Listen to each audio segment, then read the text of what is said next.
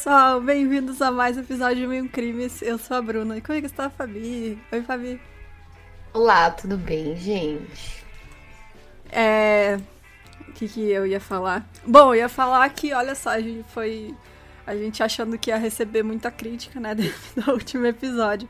E acabou sendo bem legal.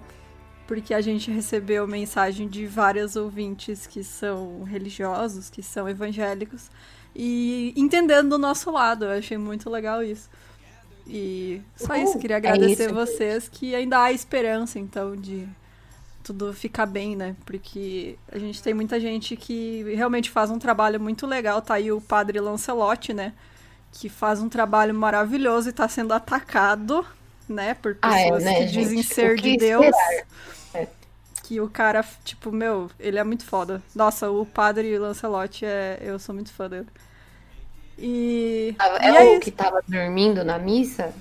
Ele, ele tem um trabalho muito legal de acolhimento de mulheres trans em situação de vulnerabilidade. Então ele tem um trabalho muito assim. massa em São Paulo com isso. É, é muito legal mesmo o que ele faz. Tem um vídeo dele que ele tá pegando no sono, assim, no fundo, sabe? Não. É, ele cuida da pastoral das pessoas em situação de rua. Então, ah. assim como tinha a a irmã Dorothy, né, que a gente fez um episódio sobre ela, também tinha cuidava da pastoral lá do, de questões de terra e tal para os agricultores familiares. Então tem, realmente tem muita gente que faz um trabalho muito massa, né? Só que é foda, porque é aquela coisa que a gente comentou, né? Quem acaba mandando no negócio é a galera que não é legal, não. Então... É, e então aí, tipo, ainda é criticado, né, é, gente? É, e ainda é assim? é atacado. Tipo, o cara faz um trabalho super foda e é atacado. Então, gente, apoia o Padre Lancelot, que ele é, ele é, ele é 10. Mas Você é uma só foto isso, dele gente. aqui, mó fofinho. Ele, ele é muito né, fofo, gente? meu, dá vontade de abraçar ele, Ai, tipo. é, e é isso, gente. Agradecer vocês que realmente entenderam o nosso lado. E é isso. Foi muito legal ter esse feedback de vocês. É. Eu tenho merchan pra fazer. Entendeu? Sim, eu também tenho. Faça. Enquanto eu pego aqui o meu. Gente, tem um projeto meu no Catarse, um quadrinho que estou fazendo. É, o... A grana é mais para pagar a impressão e o envio mesmo, né? Porque os artistas estão sendo pagos de forma chamada é mão no bolso e paga, né? Basicamente. E, é, se vocês quiserem procurar, é catarse.me barra monstrum. Eu vou vou mandar para vocês depois ali no vou postar no Mil e Um Crimes, mas amanhã na terça-feira, ah não, esse podcast vai ser na quarta, então vocês vão Quarta-feira. mas enfim, eu vou ver depois. Mas olhem lá no meu Instagram, eu vou postar sobre e amanhã, amanhã não, eu ia falar que eu vou fazer uma live, sabe? Uhum. Mas, é, ontem eu fiz uma live no meu Instagram, salva lá no Big TV. Se vocês quiserem assistir, vão dar uma olhadinha. É, os apoios são bem baratinhos também. E é isso, queria agradecer aí. É, então, tem um merchan aqui, uma ouvinte mandou mensagem para mim. E é, a gente a, nesse momento, né, tá foda pra todo mundo, mas é a Bibiana. Ela é de Santa Maria e ela e o, o marido dela, namorado, não lembro, desculpa. Ela e o companheiro dela, eles são ambos são bolsistas da UFSM e a gente sabe que atualmente, além de toda a desgraça acontecendo, o governo ainda quer desgraçar ainda mais e tá cortando bolsas, né? Então eles estão sem a bolsa e aí o dinheirinho que eles tinham, eles abriram uma loja de periféricos gamers. Então é, sigam lá, eles dão uma força que é bem legal. Eles têm teclado, tem mouse, tem mousepad, headset, então tem bastante coisa massa, os produtos de qualidade. E para quem é lá da região de Santa Maria, eles entregam grátis, mas eles fazem frete para todo o Brasil. Então, se vocês quiserem, Procura lá por Crypto Store SM, cripto com Y e KI, K-R-Y, Crypto Store é, SM de Santa Maria. A gente vai deixar o link também no, no episódio para dar essa força para eles, que nesse momento a gente realmente tem que apoiar os nossos, né? Em vez de comprar de uma loja grande, você dá uma força aí pra galera que tá tentando sobreviver. É isso e... aí, gente. Apoiem os pequenos e isso. Família mil e um crimes, né, gente? Exato. É. A gente tá aí pro que puder a gente ajudar, a gente tenta. É e outra coisa é que a gente vai participar essa quinta-feira de um, de um episódio do podcast 40 anos antes dos 40, que a gente não fez ainda, vamos gravar. Mas aí depois amanhã, a gente conta. Gravar. É quinta-feira. É, amanhã para você que tá ouvindo na quarta, vai ser amanhã. Mas bem legal, a gente vai fazer por vídeo também, então eles postam depois no YouTube se vocês quiserem assistir, além de escutar o episódio. Então depois a gente comenta como vai ser. E pronto, chegamos ao fim. Tem mais algum recado? Senão eu vou para os agradecimentos. Bora para os agradecimentos. Então, os agradecimentos de hoje vão para Nicole Melo, Tairã Jorge de Freitas e Lidiane Helena Oliveira. Então, muito, muito, muito obrigada, gente. Vocês são muito obrigada. 10. É, e, bom, vamos lá pro caso de hoje, então, que foi pedido no grupo. Putz, eu queria. Peraí. Eu vou, eu vou é, procurar o nome. Lá. Eu vou procurar o nome da menina. Eu fiquei pediu. me sentindo mal que tava falando um negócio mó sério do padre Lancelotti. assim, não é ele que apareceu dormindo? Coitado, meu. Gente, tá tudo bem, todo mundo dorme, tá? Não tem problema, não. Ai, ai, é aquele menininho rindo, do, né, enquanto fala Maria. Eu amo esse vídeo, velho. Eu amo é esse vídeo, bom. cara. É, então esse episódio vai especial pra Flávia Faria, que postou lá no nosso grupo que ela tá fazendo um TCC lá na Federal de Vacaria, que fica no Rio Grande do Sul também. E ela, como se fosse um mini TCC, na verdade, é uma pesquisa, e ela tá fazendo sobre o porquê de obras baseadas em serial killers fazem tanto sucesso. Então, Flávia, manda pra gente esse trabalho, depois vai ser bem legal a gente divulgar, vai ser massa. E aí ela pediu o, pra gente fazer esse episódio do Ed Gein, porque aí ela vai usar o podcast como fonte. Então, olha só, gente, agora a gente tá oficialmente Ai, sendo citados em trabalhos acadêmicos. Acadêmica, estudada. é, então é isso, bora lá pro caso de hoje.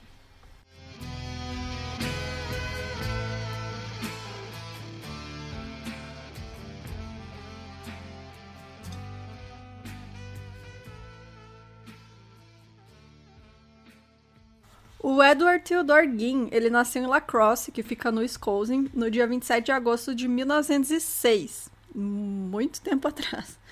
Então, ele era o segundo filho do George Philip Ginn e da Augusta Wilhelmine Ginn, e seu irmão mais velho se chamava Henry George Ginn. A Augusta era uma mulher assim peculiar, digamos, né? Assim, ela era uma figura, uma figura para não dizer outra coisa. Ela odiava o marido. Naquela época, né? Tinha casado por obrigação. É, o marido era alcoólatra, alcoólatra, então e dificilmente parava no emprego. Ele foi dono de uma venda por alguns anos, mas acabou vendendo o negócio e a família deixou a cidade para viver isolado numa fazenda de 155 acres na cidade de Plainsfield, que fica em Wisconsin. É, então o Ed só saía da fazenda para ir para a escola e enquanto ele não estava na escola, ele passava a maior parte do tempo fazendo tarefas na fazenda, o que é muito normal, né, para filhos de fazendeiros, né? Você trabalha lá também.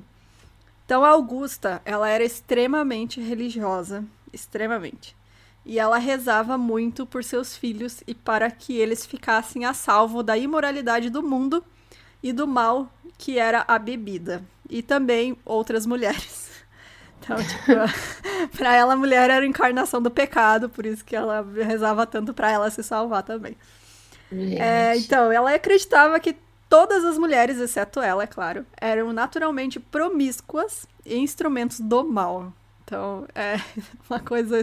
É, ela odiava todo mundo igualmente. Então, ela odiava homem e odiava mulher também. É, uma pessoa sem preconceitos, né? É, odeia todo mundo.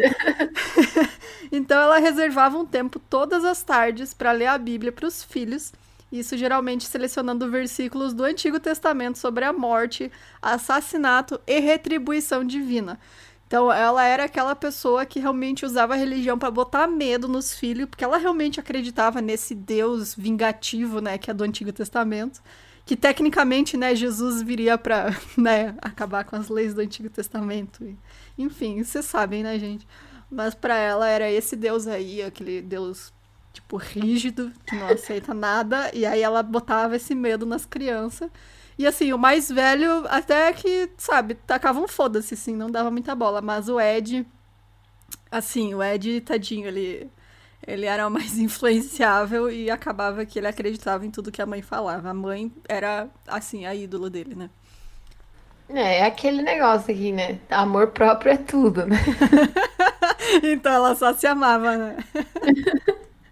e, é. Mas assim, ó, por um lado também é aquilo, né? Dá pra culpar ela? Tipo, a mulher foi obrigada é. a casar com um cara alcoólatra, tá ligado? Tipo. Aquela vida de merda, né? É, ela, é complicado. Ela só, eles só transavam pra ter filho, então, tipo, ela praticava duvido, celibato. Duvido. Tipo, sério?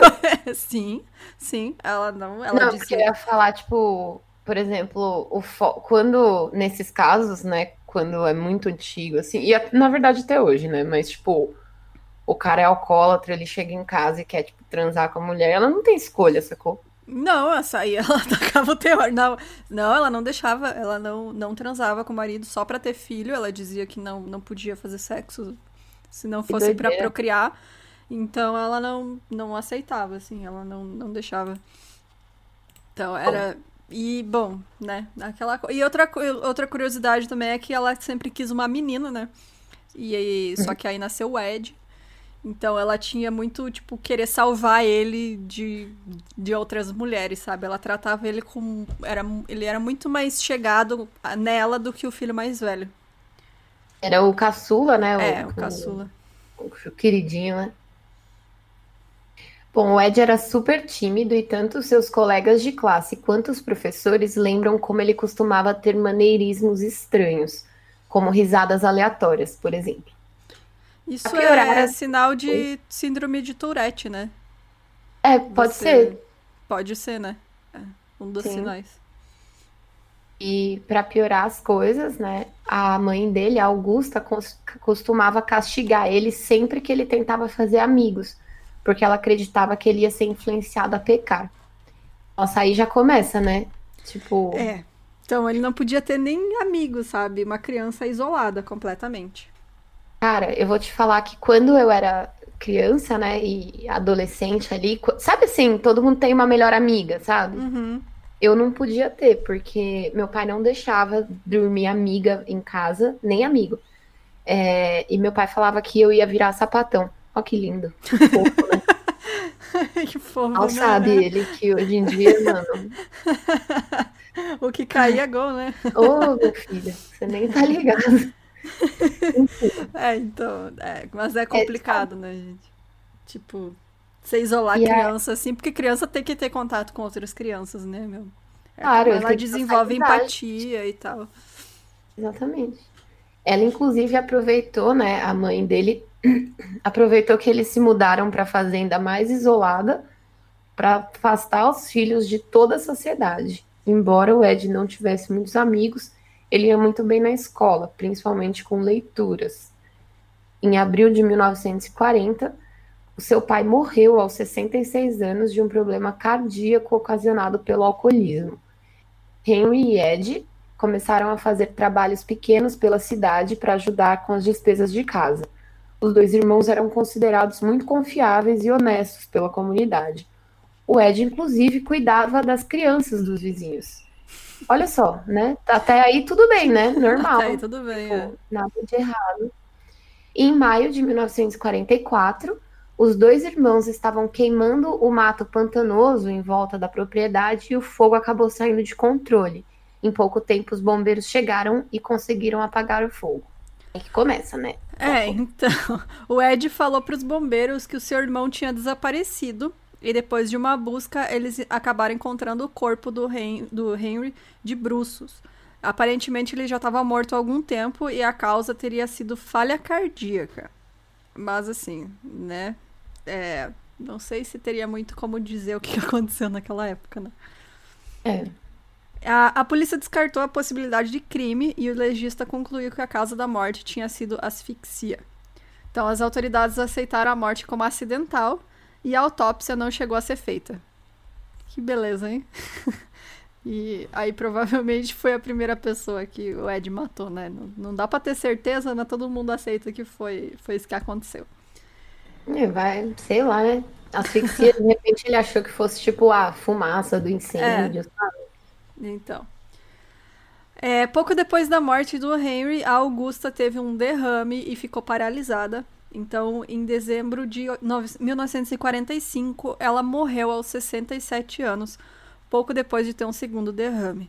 Então, segundo relatos, o Ed ficou arrasado com a morte da mãe, que realmente ele era assim, totalmente dependente dela. Ele tratava ela como uma rainha, né? Para ela, para ele era a mãe dele e Deus, né, acima de tudo.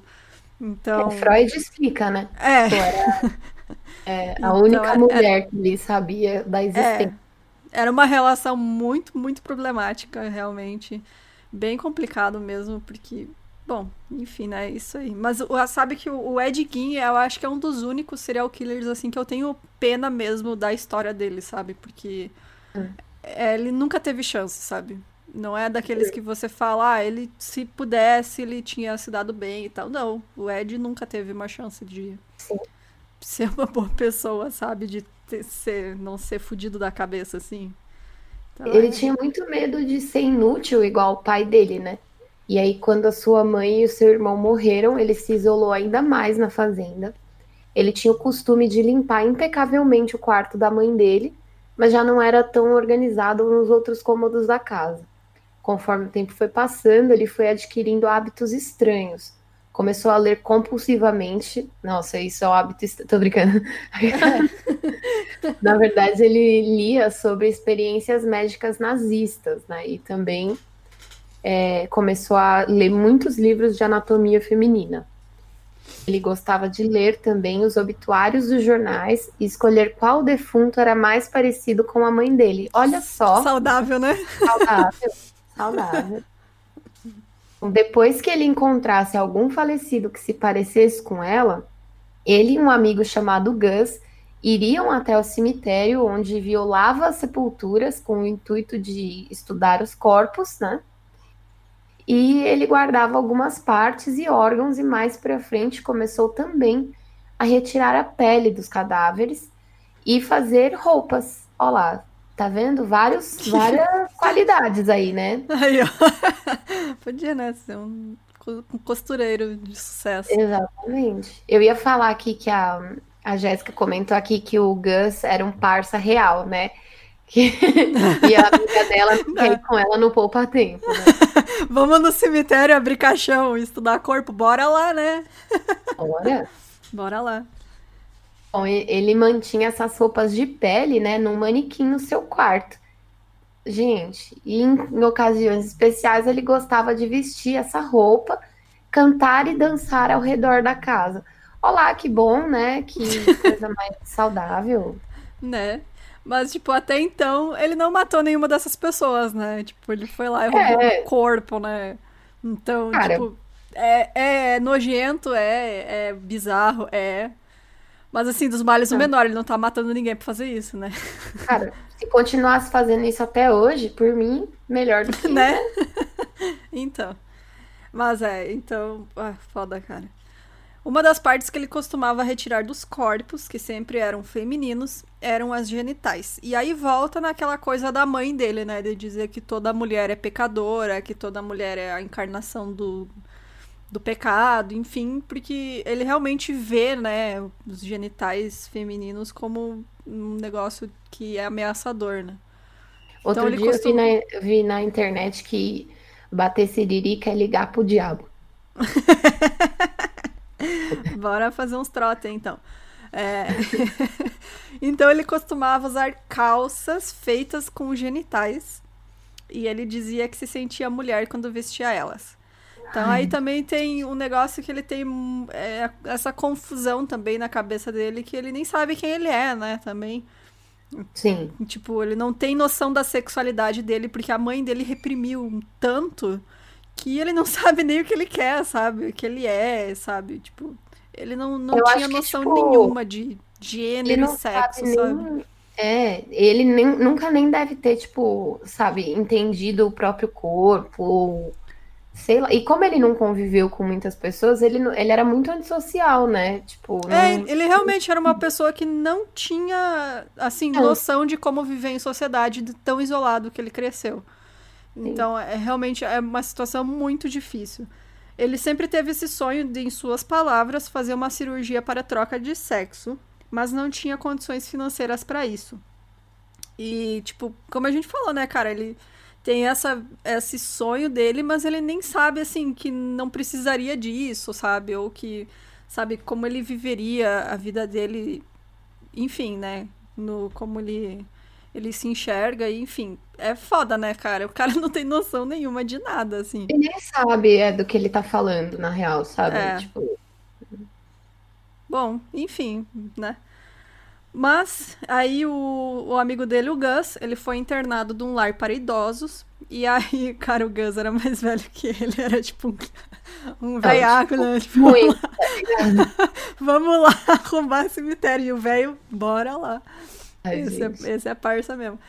E aí o Ed começou a ficar entediado com as violações às sepulturas. Então, aí quando ele já não tinha essa, né, como é que eles chamam? É esse, essa adrenalina, né, de ir lá roubar tudo, não estava fazendo mais diferença para ele, e aí ele começou a matar.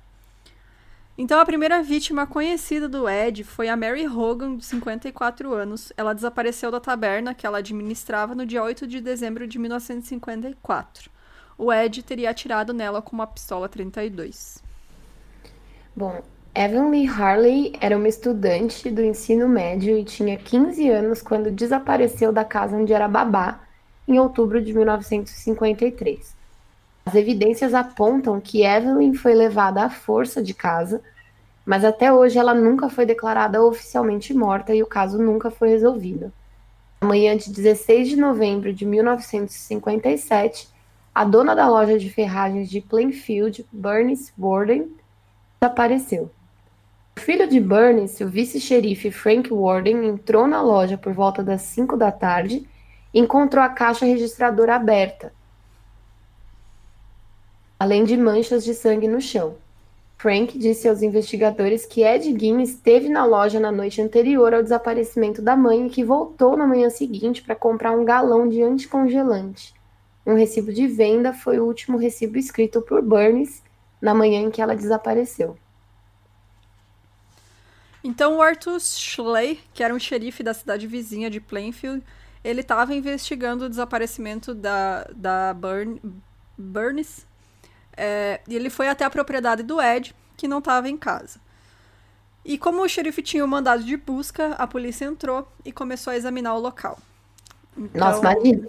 Aí, aí começa, né, todo porque ele é tão famoso assim até hoje, esse caso dele. Que é justamente as roupas de pedaço de corpo. De carne humana. Né? É, é... Onde eu tava? Aqui. Vamos bem é... hoje, hein? Opa! É, uma coisa só para comentar também é que, tipo, as crianças da cidade, elas uh, diziam que a casa era assombrada, né? A casa do Ed. Então, tipo, elas ficavam se, se apostando, sabe? Quem que vai lá, passar lá na frente, bater na porta e sair correndo. Então, tipo, Mas ele era, era mesmo uma, né? uma figura da cidade, né? Oi? Mas era assombrada mesmo. É, então, tava cheio de pedaços de corpo lá dentro. assombrada ele, por ele, né? Era real, real, é o capeta lá dentro. É, bom, e aí então os policiais, enquanto ele. Esse cara, o Arthur, o Arthur, ele caminhava pelo lixo na cozinha, porque era uma bagunça a casa, né? A não ser o quarto da mãe. O xerife tocou em algo pendurado no teto. Era uma carcaça humana nua, decapitada, estripada e pendurada de cabeça para baixo em uma viga. Pregos haviam sido colocados em cada orelha e amarrados com barbante, como se fosse para a cabeça ser pendurada como um troféu. Ela tinha sido baleada com um rifle calibre 22 e tinha várias mutilações feitas após sua morte. Os detetives passaram então a noite inteira fazendo buscas e no dia seguinte a polícia encontrou na casa o seguinte, tá? Uma lista de coisas que foi encontrada na casa.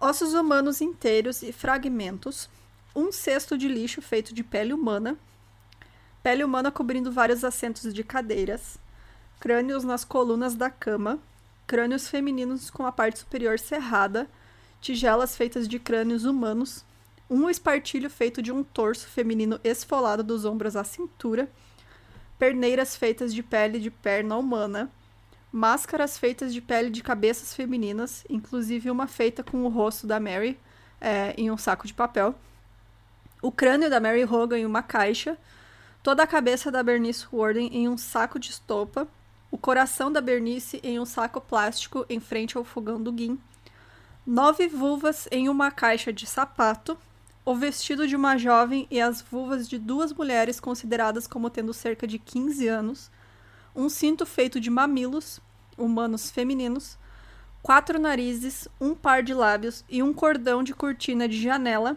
um abajur feito da pele de um rosto humano e unhas de dedos femininos.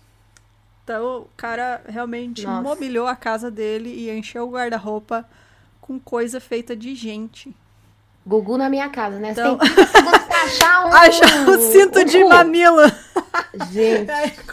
Cara, é bizarro, velho. Bizarro. É o... Nossa, sério. É assim. Mas, mas, imagina esse policial só não morreu Mano. de susto, porque, né? O cara entra Porra. e vê um corpo, daí chama os outros policial, vamos ver o que, que tem nessa coisa. Eles começam a achar as coisas, sabe? Tipo, Gente. meu, você olha assim um abajur. Ah, é um abajur. Daí você olha mais de perto, ó, abajur feito de pele humana.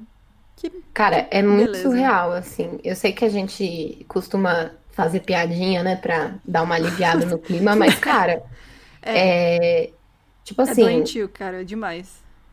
E é um. E é muito louco, né? Porque o cara desenvolveu uma técnica para fazer a parada, né? Não é tipo. Então, ah, porque você ranquei. tem que tratar o, a pele, né? Ele pegava, ainda mais que ele pegava de, de, de corpo que já tava enterrado e coisa, né? Então, tipo. Sim, acho que deve ser para isso o anticongelante lá que ele comprava. Provavelmente, coisas, ele devia ter a técnica dele para tratar a pele e tal e, e fazer essas coisas, porque tu tem que saber manipular, né? Couro e, enfim, é um negócio muito doido, porque o cara realmente foi, né? Se dedicou, né? Pra fazer, se dedicado e, tipo, meu, fez várias coisas, assim. É, é bizarro mesmo, bizarro. Embora na internet seja possível encontrar vários artefatos atribuídos ao Guin, o juiz Robert H. Goldmar, que condenou ele em 1968, afirmou em seu livro Edward Guin, America's Most Bizarre Murderer, que em tradução livre seria o assassino mais bizarro da América. Lembrando, gente, que a América é um continente, tá? É. E os objetos, ele afirmou então que os objetos encontrados na casa do Ed foram destruídos pela polícia logo após serem fotografados e examinados. Esses objetos que circulam na internet são todos produções artísticas inspiradas no serial killer. A única murderabilia que se considera original é um caldeirão metálico leiloado e arrematado em 2.800 dólares. No post vai ter algumas imagens e links sobre isso. E os objetos que não foram destruídos pelas autoridades iriam a leilão em 1958, foram destruídos num incêndio sem causa determinada. Na mesma noite das buscas, Ed foi preso em uma mercearia de West Plainfield e o xerife supostamente agrediu fisicamente o Guin durante o interrogatório, batendo a cabeça e o rosto dele em uma parede de tijolos, fazendo com que a confissão inicial fosse considerada inadmissível.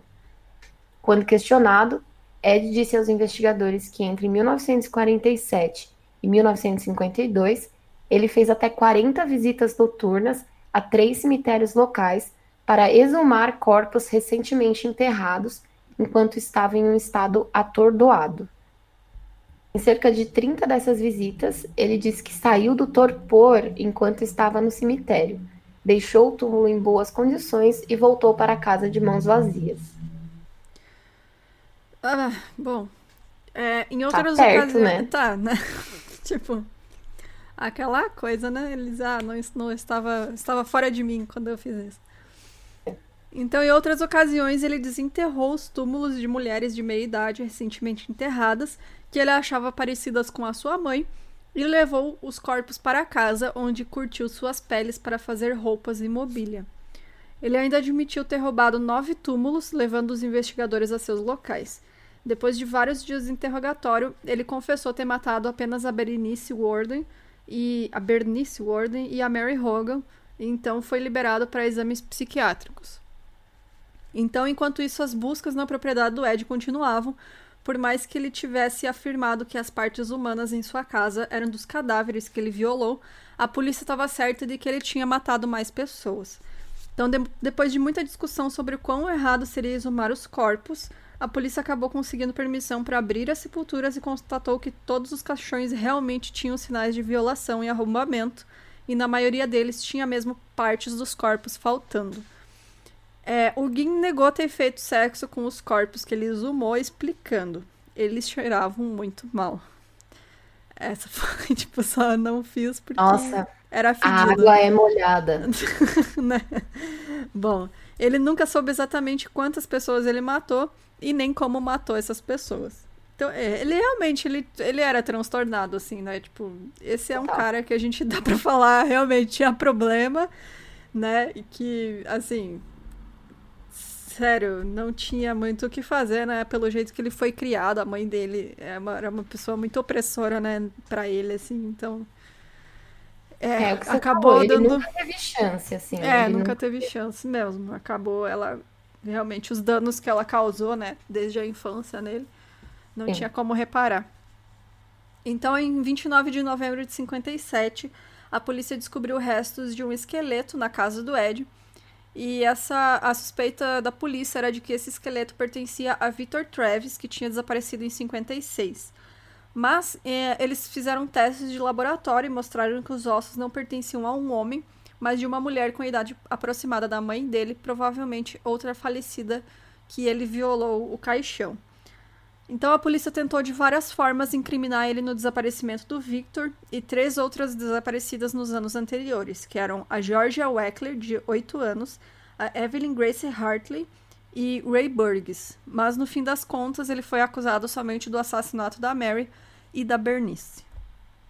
É complicado, né? Porque, tipo, 1957, é muito difícil você analisar certinho, tipo, ah, essa aqui a gente é. identificou. É. Tipo, é muito. É muito por cima, sabe? Não, é, não só no caso, se, tipo, se você tem o crânio, né, com os dentes, Sim. você consegue fazer identificação pelos registros dentários. Mas fora isso, tipo, não tem como saber realmente, só porque ele falou e eles foram lá, abriram os caixões e viram que tava mesmo faltando coisa. Sim. Que ele realmente pode ter matado mais gente e ninguém nunca vai saber. Exato. Bom, ele passou 30 dias internado em um hospital psiquiátrico e recebeu o diagnóstico de mentalmente incapacitado. Sendo assim, ele não estava apto para ser julgado nem acusado de nenhum crime.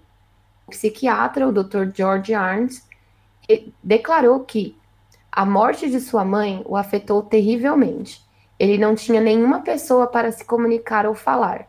A consequência foi que ele mergulhou nas suas obscuras fantasias e achou aquilo que sua mãe sempre havia proibido. E ele roubava aqueles cadáveres para que pudesse colocá-los no lugar de sua mãe. É, é aquilo. Tá fazendo quarentena melhor do que todo mundo, né? Tava isolado pra caralho. Né? Só tinha contato com o morto. É foda, cara. Meu, mas assim, é com. Meu, com certeza ele pegava essas coisas e fazia as roupas de, de mamilo, sei lá, ele fazia e, tipo, interpretava a mãe dele, sabe? Certeza, Com certeza ele fazia isso, meu, tipo... Eu acho que, assim, esse... O caso dele é muito complicado a gente falar, porque é quase como se ele não tivesse essa, essa perversão, assim, sabe? Tipo, uhum. se ele não fosse um Parece que ele simplesmente não sabia, tá ligado? E foi fazendo. E outra, é, pensa que assim, você deixa um cara desse que com certeza tá com vários problemas psicológicos ali, desatendido por anos e anos, ainda mais é. sofrendo o trauma do. passando pelo luto, né? O trauma da perca da mãe dele, perda da mãe dele e tal. É muito complicado quando você não tem nenhum tipo de tratamento, né? É, ainda mais naquela época, né? Hoje em dia já é difícil. Naquela Sim. época, é, realmente, era aquela. Tipo, não, saúde mental era menos ainda levada a sério, né? Exato. Então, tipo, ninguém dava muita bola para ele, sabe? Só falar, ah, é o Ed, sabe? Ele tinha a mãe dele e agora ele tá sozinho, tipo, vai fazer o quê? E é. realmente, o cara surtou, né? Sim, e assim, nos Estados Unidos, principalmente, a saúde mental é muito negligenciada, né, cara? É. Não só lá, mas digo, a gente sabe, assim, que lá também é, né? É, bom, Inicialmente... tem a história do...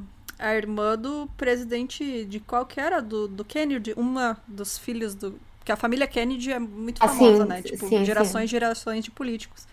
Uma das irmãs do Kennedy, ela sofria com, com é, transtornos mentais e, tipo, eles esconderam ela a vida inteira. Uhum. Ele só foi descobrir sobre. Ele nem ele sabia, né? Ele só foi Sim. descobrir sobre ela bem, bem mais tarde na vida. Então, sabe, é um negócio que realmente nem.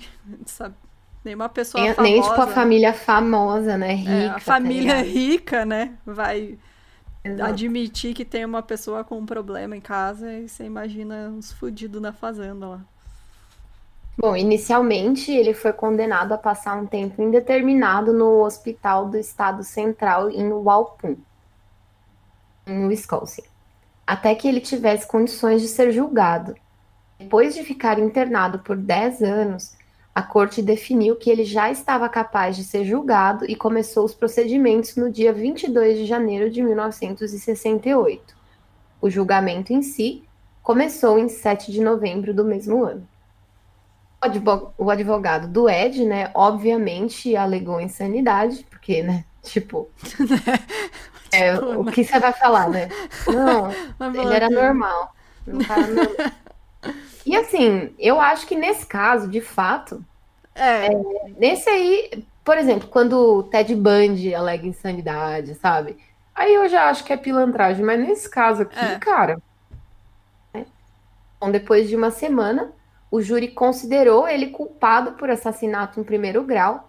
No entanto, como o Guin também foi considerado louco durante o julgamento inicial, o assassino foi novamente internado no Hospital Estadual Central, onde deveria passar o resto da sua vida. Então, por mais que ele tenha sido julgado né, capaz e tudo mais, ele voltou para o hospital, né? Pra, não ficou numa cadeia comum, né? Numa prisão Isso. normal.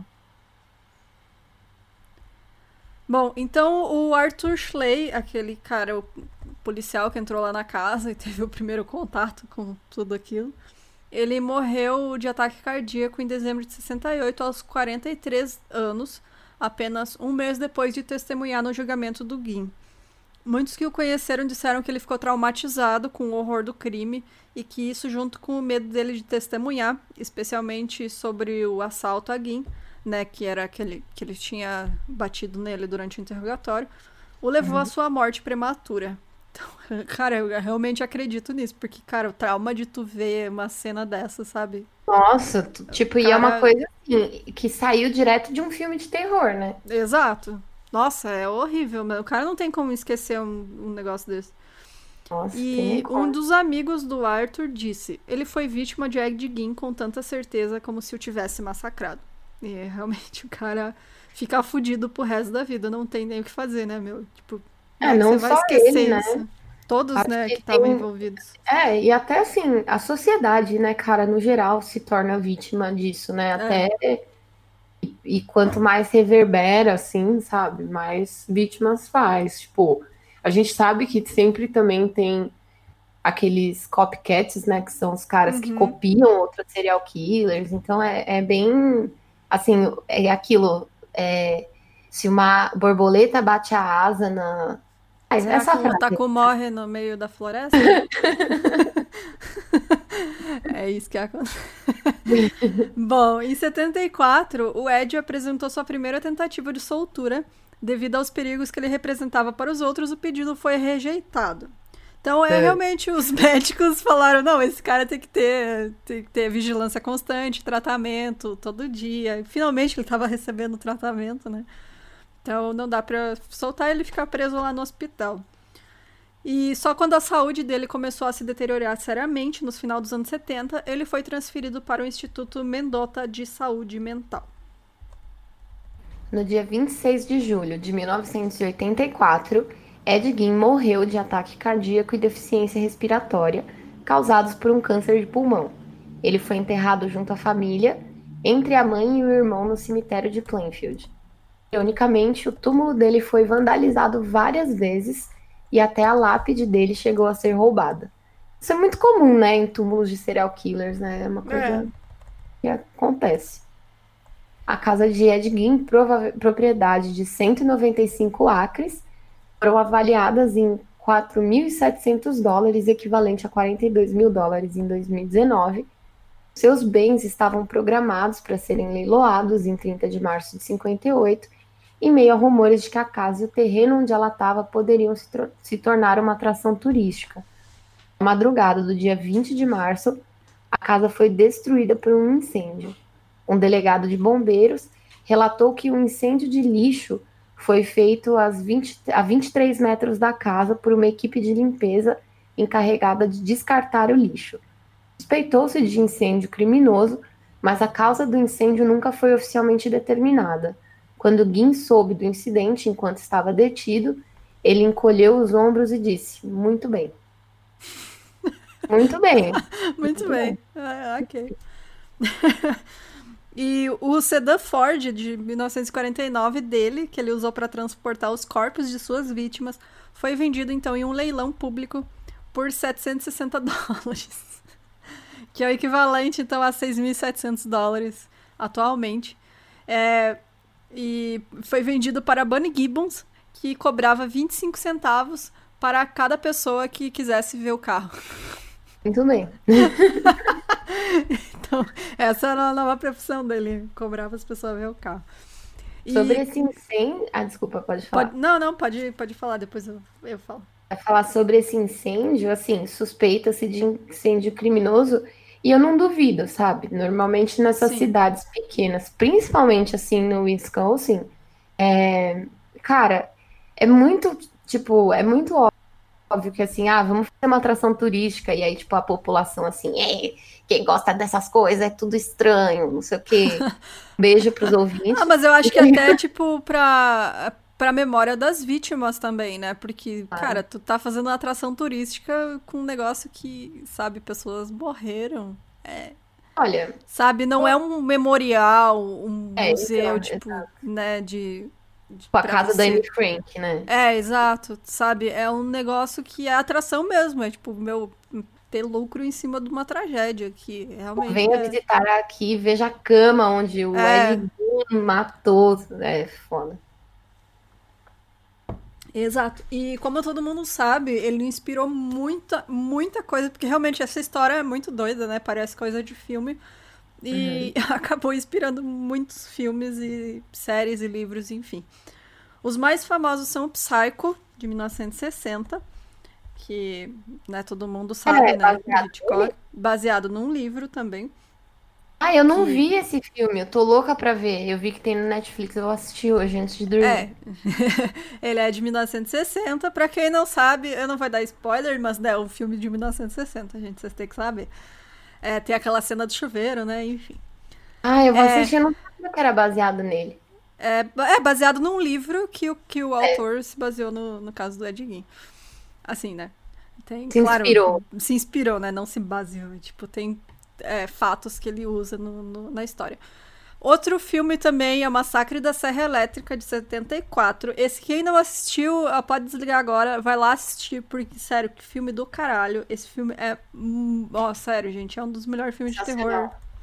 Assim, de todos os tempos. É, é muito, muito, muito bom mesmo. Que é o Leatherface, né? Pra quem não sabe, ele usa uma máscara com a pele de uma pessoa, que é como o Ed Gein tinha. É, tem também o famosíssimo, né? Que tem aquelas cenas que todo mundo sabe, O Silêncio dos Inocentes, de 91. Gente, tá aí uma lista de filme para você assistir nessa quarentena aí, porque é tudo bom esse filme. É verdade. É, o Silêncio dos Inocentes é maravilhoso. É o primeiro filme que aparece o Hannibal, né? Pra quem não sabe, que ele ajuda a pegar o Buffalo Bill, que seria como se fosse o Ed Gein também. Só que ele sequestra mulheres para fazer roupas para ele, com a pele hum. delas. É, tem outro também que chama Tree on a, on a Hook, de 72. Eu não sei o nome em português desse, desse filme. Mas também é, é a história de quatro, quatro jovens que vão para uma cidade pequena, e, enfim, aquela coisa, né? Até vão parar no meio do nada. E Esse tem filme também. É sensacional, né? Tipo, é. jovens vão parar no meio do nada e várias coisas acontecem. É, tem a série também do. que também foi inspirada pelo livro do Psycho, né? Que é a Motel Bates. Pra quem não ah, sabe. Sim, Bates Motel. Tem também o filme The Range, que é de 74 também. Logo na época que né, deu, explodiu o caso, todo mundo quis aproveitar que tava ficando famoso o caso e, e fez um filme, né? Ah, tem a Casa dos Mil Corpos, que é do Rob Zombie, que eu adoro também. Aí eu ia falar, nossa, é, eu amo. É muito Aliás, bom. É uma trilogia, né? Que eu não assisti o... o... terceiro ainda. Não, não sei. Não vou sem é spoilers. Mas é aquela coisa de casa de maluco, enfim. Sim, qual é? Deixa eu ver aqui qual que é o nome dos três filmes, peraí. Casa é a Casa mil... dos Mil, mil Corpos, Renegados pelo Diabo, e o terceiro eu não sei, que é o novo, que é o último que saiu, na verdade. Ah, é verdade, tem um novo, né? É, é o terceiro. Novo, novo, né? Não é muito, né? Mas é o. É, e outra inspiração também. Bom, fala aí o nome qual que é? É Os Três Infernais. Os Três Infernais. É, esse aí eu não vi ainda, tenho que assistir. É, outro também é na temporada do American Horror Story Asylum, que, na minha sincera opinião, é uma das melhores. É muito boa. Que é o serial killer que tem lá. Eu não vou falar quem que é, pra não, não dar spoiler também, mas o serial killer lá é baseado também no Ed Gein, que tem todo aquele problema com a mãe dele. E, enfim. E ele também faz coisa com pele humana e etc. Então é realmente o Ed Gein inspirou muita coisa.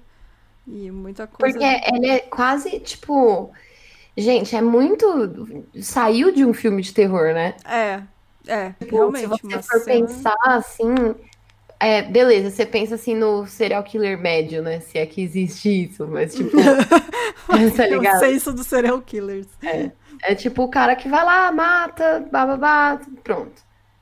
Tem uns caras que tem umas coisas ali a mais, mas, cara, fazer roupa de restos humanos, tá ligado? É muito tipo do imaginário mesmo, sabe? Sim, é, é foda, foda mesmo. Mas é isso, gente. Chegamos ao fim desse caso famosíssimo. É, a gente espera que vocês tenham curtido escutar essas desgraças com a gente. A gente, é. desculpa que hoje eu estava cansada.